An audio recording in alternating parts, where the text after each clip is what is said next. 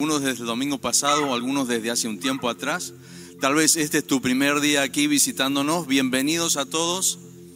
Vamos a, en esta mañana a exaltar el nombre del Señor Jesús, quien dio su vida por nosotros.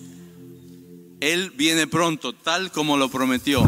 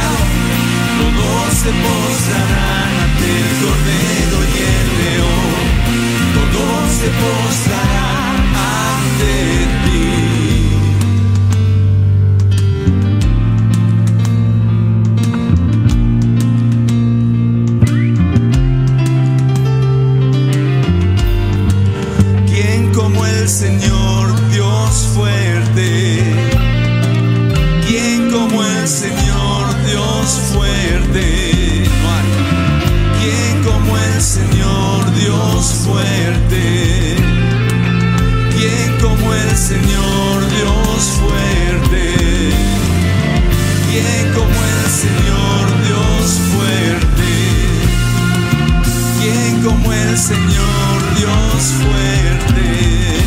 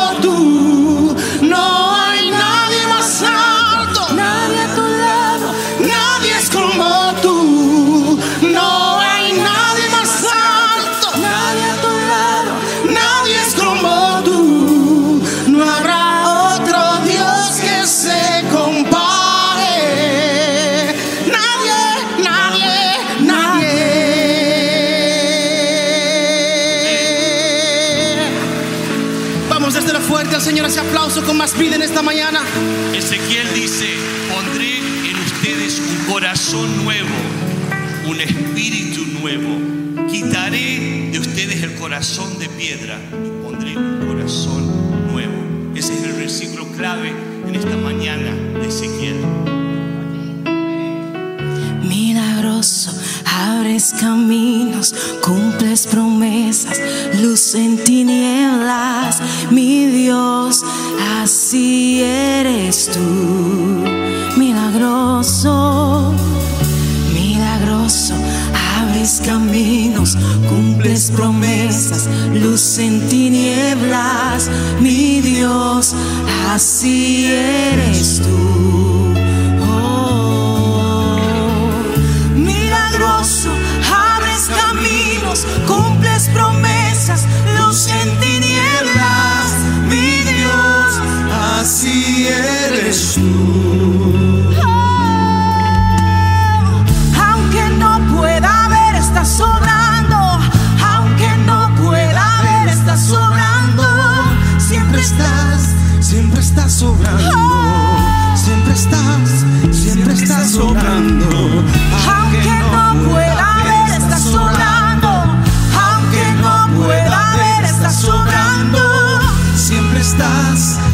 siempre estás sobrando, siempre estás, siempre estás sobrando.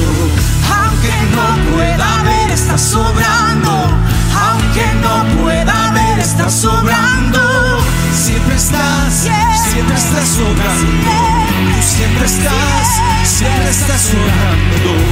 Aunque no pueda ver, estás sobrando.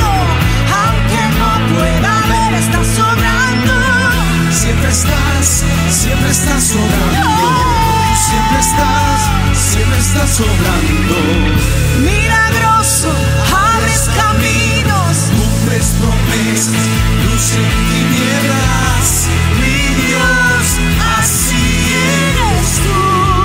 Oh, milagroso, milagroso. abres caminos. Cumples promesas, luz en tinieblas.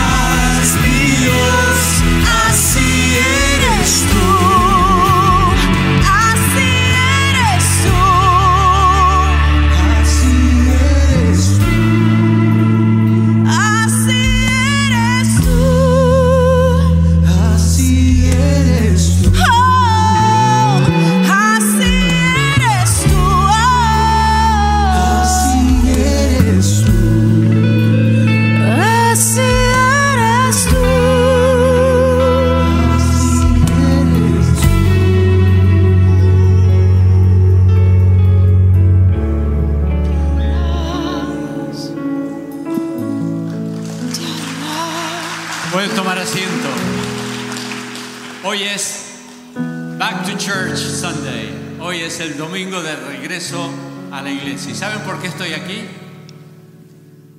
Porque verdad en amor es mi iglesia. Cristo es mi Señor y Salvador. Dios me ama a mí. Yo amo a Dios, amo la verdad y amo al prójimo. Y para mí es un gran privilegio darles la bienvenida a todos los que nos acompañan presencialmente en este lugar y aquellos que a través de la tecnología nos están recibiendo en sus hogares y a ellos también le damos la más cordial bienvenida.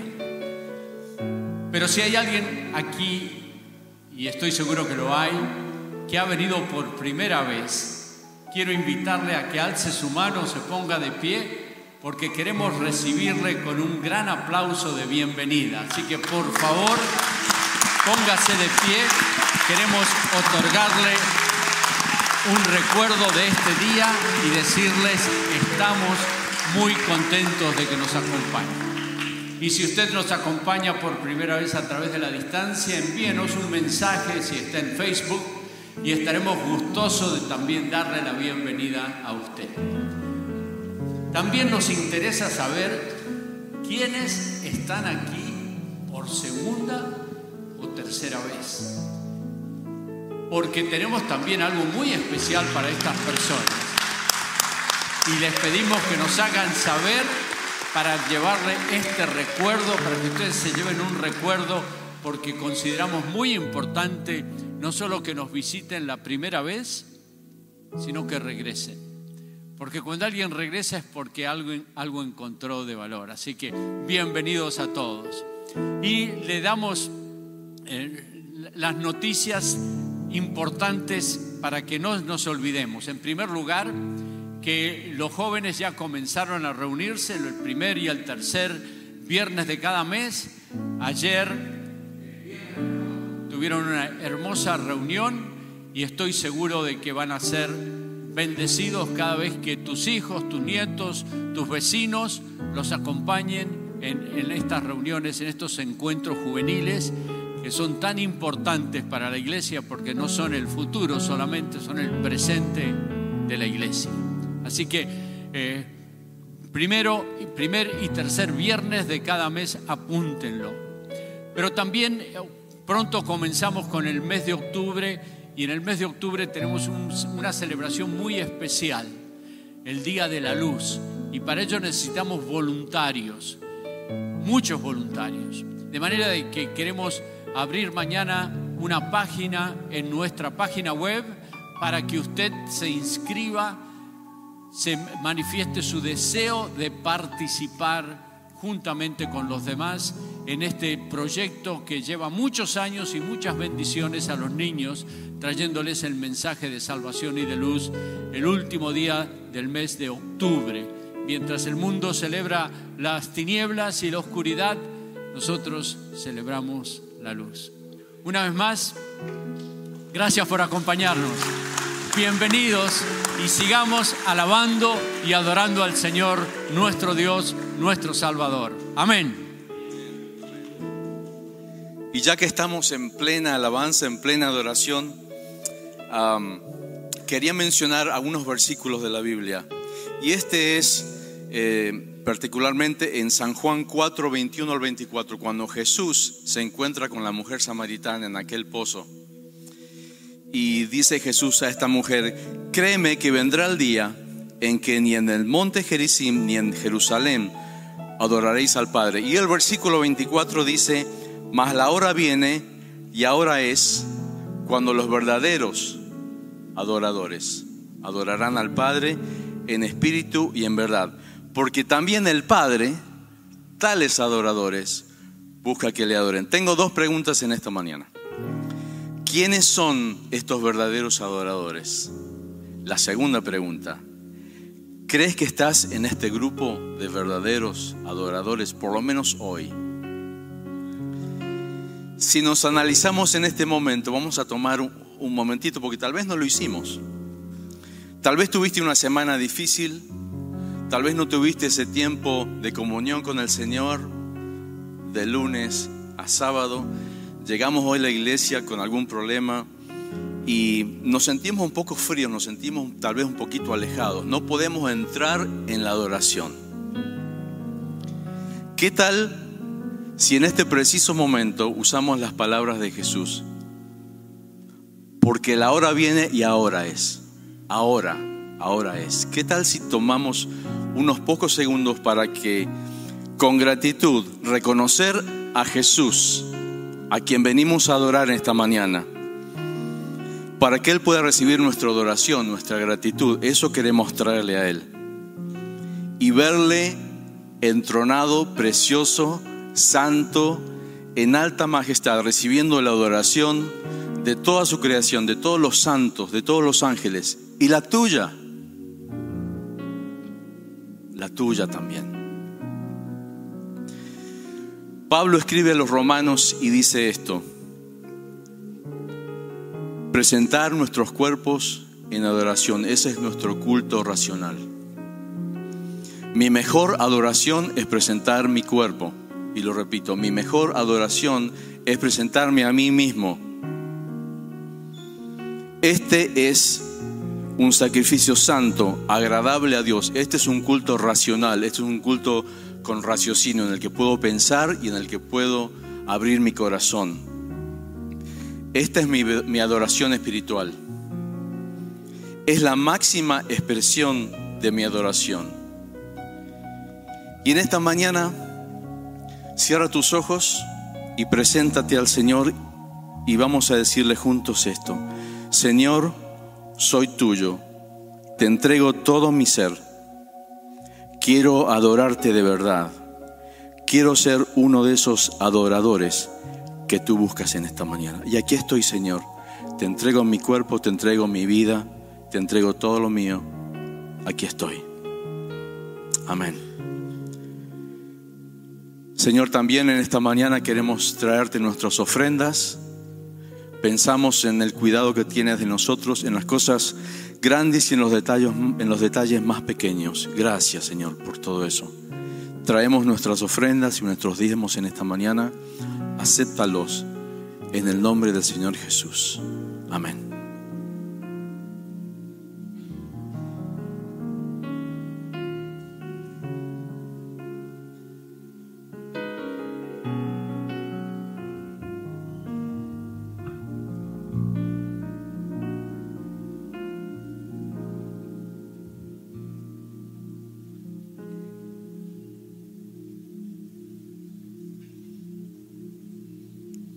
Vamos a cantar un- una canción nueva en esta mañana. Cántela con nosotros.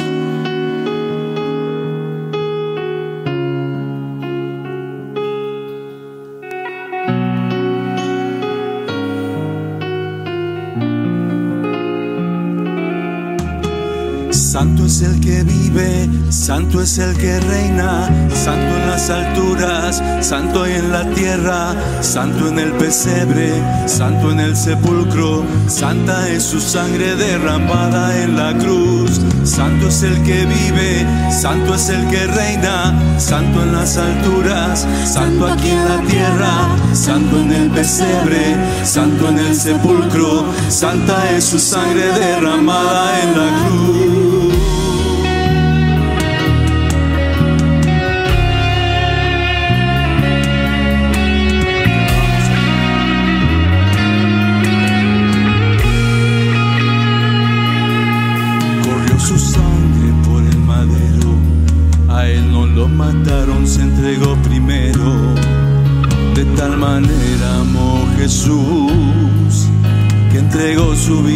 pela cruz.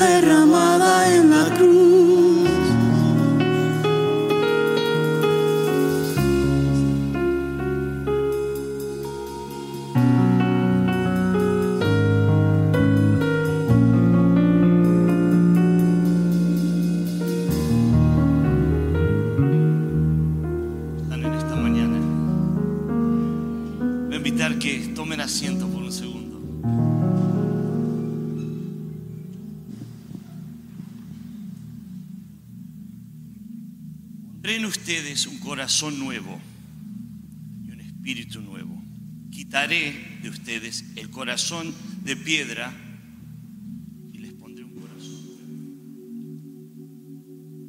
Orson Nelson aceptó el desafío de escribir su historia, la historia de su vida, en cinco capítulos o menos. Pero la parte interesante es que lo tenía que ser en un papel de este tamaño, toda su vida. Y me encanta la historia que ella escribe. Dice así, camino por la calle, hay un agujero profundo en la vereda. Me caigo en él, estoy confundido, no sé cómo pasó esto, no es mi culpa. Tardo, pero finalmente salgo. Capítulo número 2. Camino por la calle, hay un agujero profundo en la vereda. De nuevo me caigo adentro del agujero. No sé cómo pasó de nuevo, no, sé cómo, no entiendo cómo estoy en el mismo sitio. No es mi culpa. Tardo, pero salgo. Capítulo número 3. Camino por la misma calle. Hay un agujero en la vereda. Lo veo. ¿Es off? Testing, testing. ¿Se apagó o soy yo? ¿Se escucha ahí? No. Hello, hello, hello. Testing, testing. Hola, hola. ¿O se apagó todo? Hello.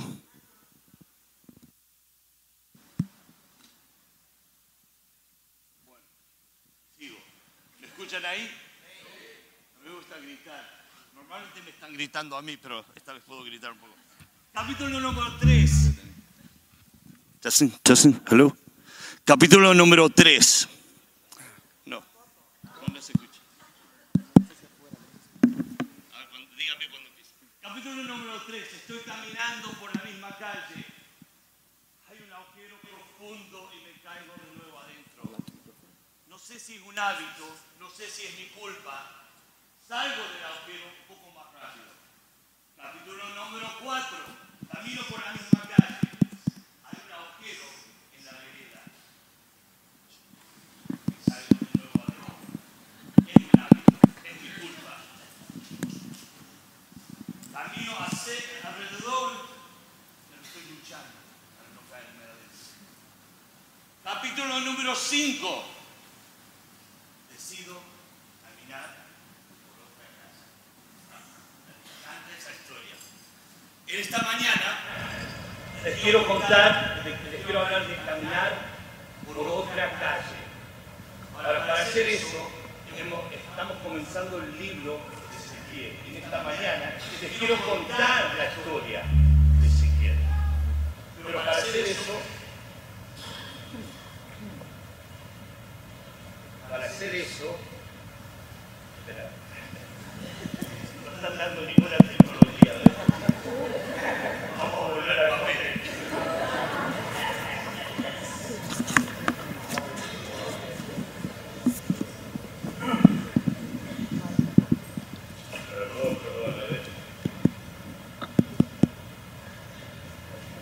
Check.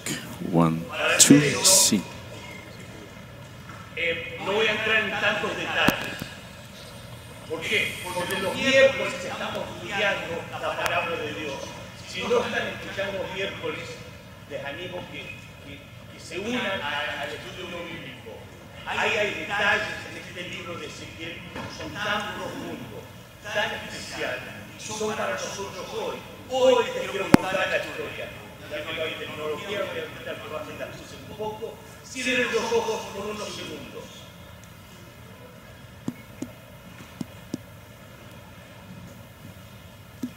Dios dejará a su hogar y lo va a destruir por completo, pero regresará para reconstruirlo y convertirlo en algo mejor.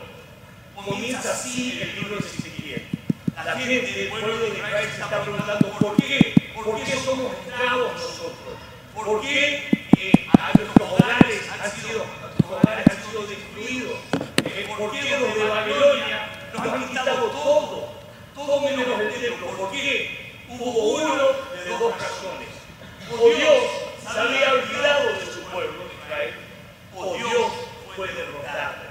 El pueblo de Israel necesitaba aportaban a la virtud necesitaban una respuesta, necesitaban saber por qué. Paréntesis.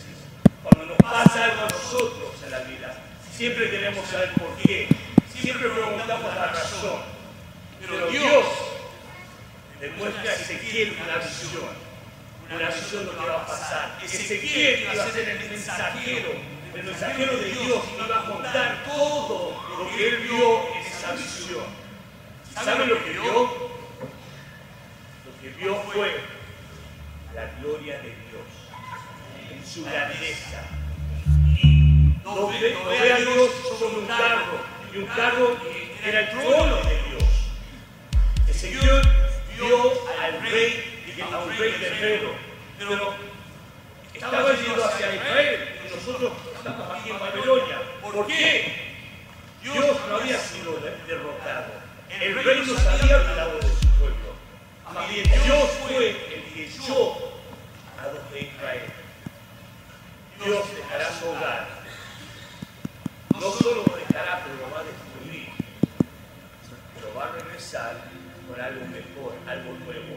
Ezequiel compartió esta visión con los que estaban en el exilio, estaban prisioneros con Israel. Y les dijo que no fue el ejército de Babilonia, no fue su fuerza, no fueron ellos, fue Dios que permitió que nos estén en esclavitud, que estemos.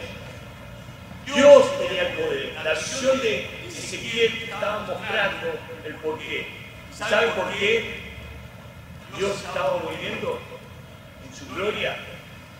Porque la rebelión de su pueblo había llegado a un límite. Estaban adorando otros dioses falsos y naciones paganas. Fue por su pecado que Dios estaba en contra de ellos.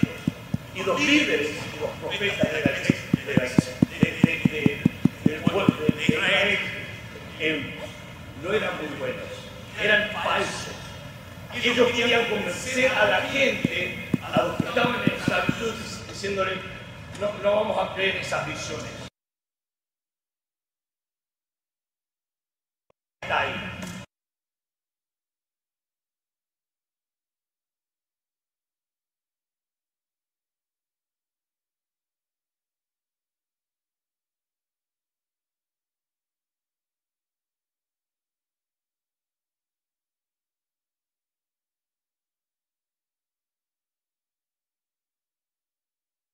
pueblo eh, que, que habitaba entre los mundos que iban a ser castigados. Ezequiel fue el límite de cortarse la barba, cortarse la barba y quemarla para mostrar que Dios iba a cortar con Israel, iba a destruirlo por su maldad. Pero los del exilio, los prisioneros, los esclavos del pueblo de Israel, decidieron creer a esas palabras falsas y no creer a ese. Básicamente estaban eh, confiando en algo, no en Dios, en el templo. Querían mantener a Dios en su templo enjaulado.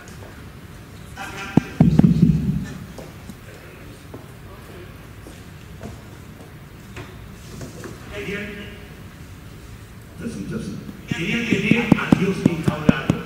El objetivo de lo que vio Ezequiel era para mostrar que Dios, la visión era que Dios no puede ser contenido. Él no tiene límites.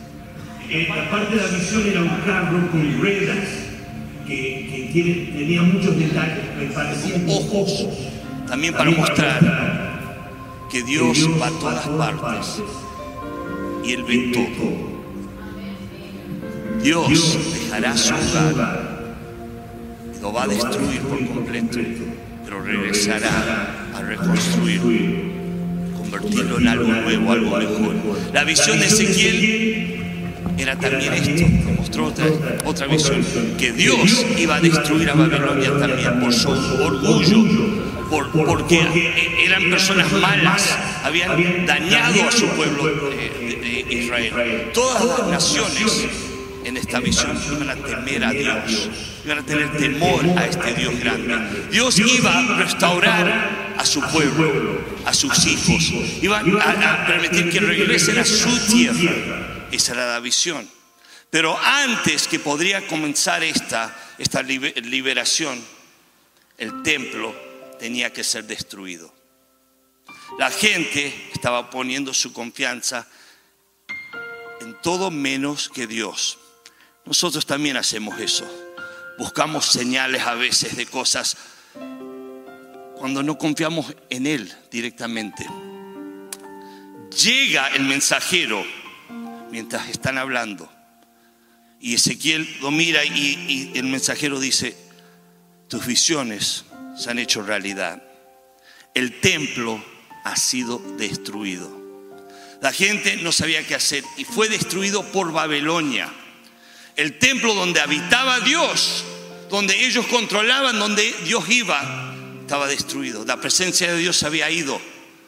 Ya no existía más, había un vacío. El castigo de Israel llegó. Dios los había abandonado. La pregunta era, ¿volverá Dios? ¿Va a volver por nosotros? ¿Podría Él hacer algo mejor, como, como la visión decía? Pero en medio de la tragedia, Dios viene a Ezequiel y demuestra otra visión, lo que iba a hacer con su pueblo. Y le decía cosas así, aunque Israel estaba muerto, muerto, como, un, como una ciudad, como un valle de huesos secos, Él iba a resucitar a, a, a su pueblo él iba a hacer todo nuevo. Dios iba a restaurar a su pueblo. Dios iba a unir a su pueblo y Dios iba a acercarse a ellos. Un cambio radical. Iba a ser un templo completamente diferente en esta visión. La gente iba a estar segura. No, no tenía que vivir con temor. Dios iba a estar con ellos siempre. ¿Y saben qué? No iba a estar en contra de ellos por sus pecados. Iba a transformar sus corazones para siempre. La mejor parte del templo nuevo era que Dios iba a habitar con su pueblo. Dios dejará su hogar. No solo lo dejará, pero lo va a destruir. Pero regresará para hacer algo nuevo, algo mejor.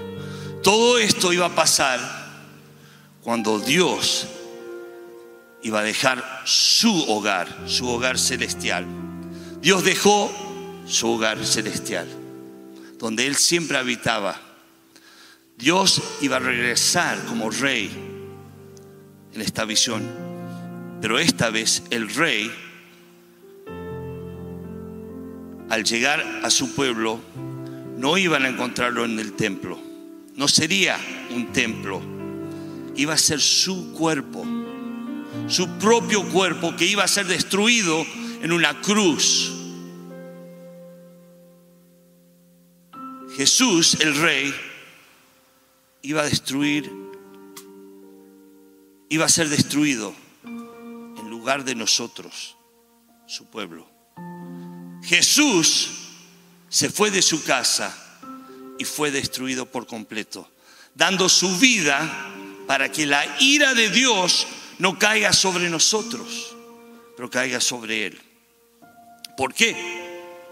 Esa es la pregunta. ¿Por qué hizo eso? Me lleva a un versículo en la palabra de Dios que dice así.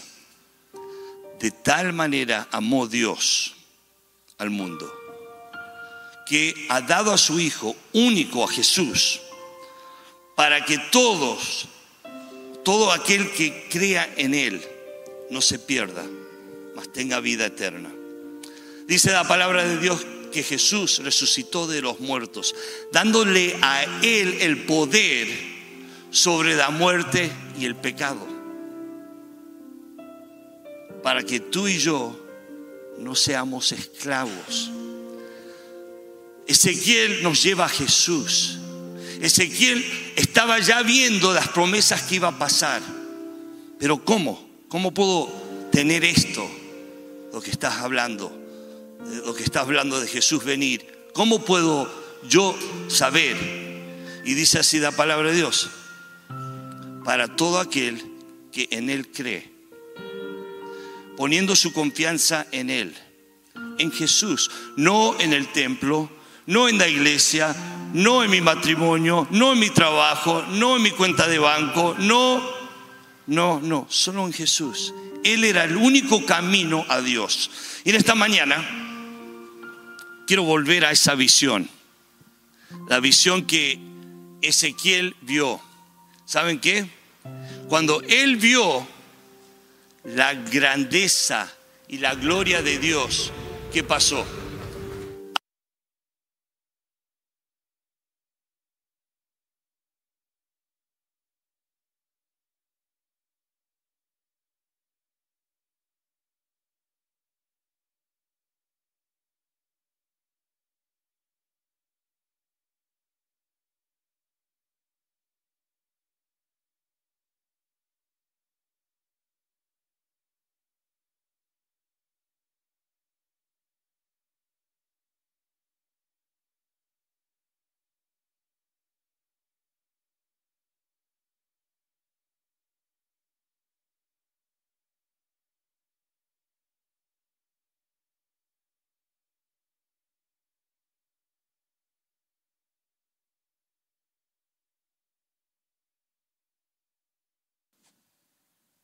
Tengo que cambiar nada. Muchas veces he escuchado, tienes que cambiar en quién sos para acercarte a Dios. Pero Dios te quiere tal como sos. Por eso Él vino y dio su vida. Él dice, vengan a mí, tal como, tal como estás, en cualquier situación. Él tiene el poder para sacarnos de la esclavitud, de sacarnos del pozo que seguimos cayendo, de, de la situación que no podemos salir. Él tiene la solución, Él tiene la respuesta. Todo esto se encuentra en Jesús. Esta historia de Ezequiel, las buenas nuevas, que Jesús va a venir. ¿Y qué va a hacer? Él va a poner en nosotros, los que confían en Él, un corazón nuevo, un espíritu nuevo, su espíritu. Y va a quitar de nosotros ese corazón duro, ese corazón de piedra, y va a poner un corazón nuevo. Esta mañana, no sé si.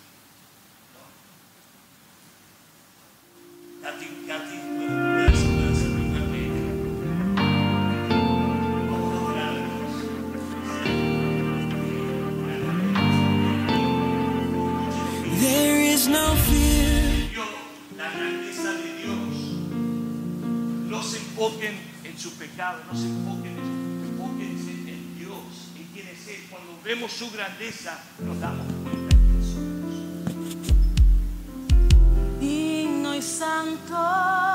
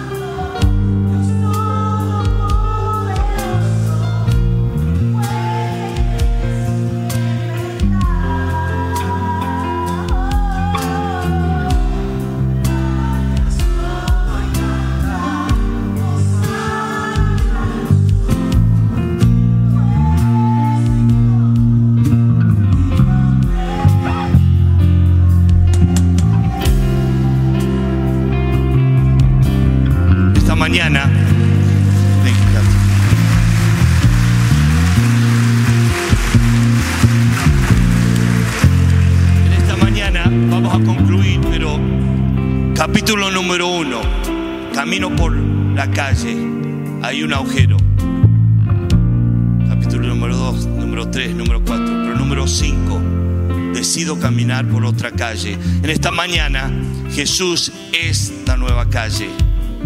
Él es el camino. Él es la razón que te puede sacar del pozo y darte vida. Él es el que puede cambiar tu pasado. Sí, tu pasado que está manchado, Él lo puede cambiar.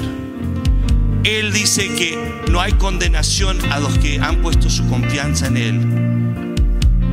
Esta mañana vamos a concluir eh, más temprano, pero siempre hay una razón. En esta mañana, si estás luchando o si estás en un agujero y nunca has puesto tu confianza en Jesús, queremos saber eso. Queremos orar contigo. Va a haber pastores aquí. Si estás en un pozo y has sido cristiano por toda tu vida, pero no puedes salir, estás luchando, queremos orar contigo. Hoy es el día para decidir caminar por otro camino. Adoramos a Dios. Gracias por estar con nosotros en esta mañana. ¿Quién fue, es y vendrá?